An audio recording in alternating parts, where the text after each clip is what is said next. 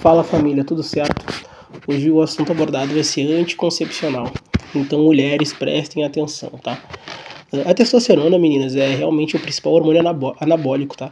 E nas mulheres não é diferente, ela é produzida pelas, pelas glândulas suprarrenais e os ovários, tá?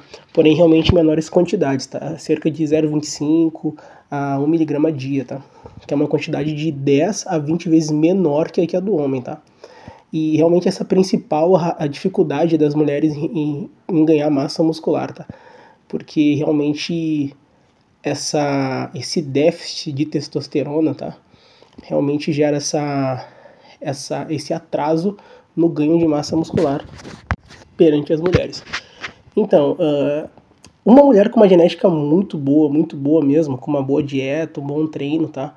Realmente no primeiro ano, tá, de treinamento, ela ganha entre 4 e 5 kg de massa muscular.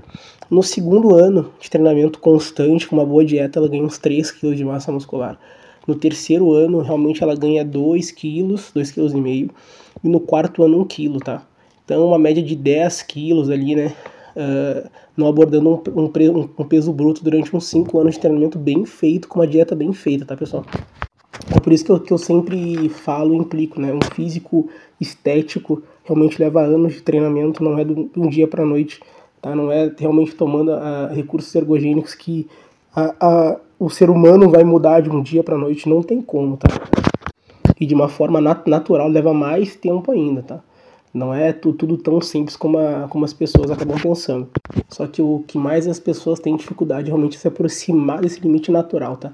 E realmente ter esse limiar a ponto de realmente tomar decisão, realmente fazer alguma, algum tratamento com recurso ergogênico, alguma reposição hormonal. E o uso de um anticoncepcional realmente diminui de forma bastante agressiva os níveis de testosterona, tanto a total quanto, quanto a livre, tá?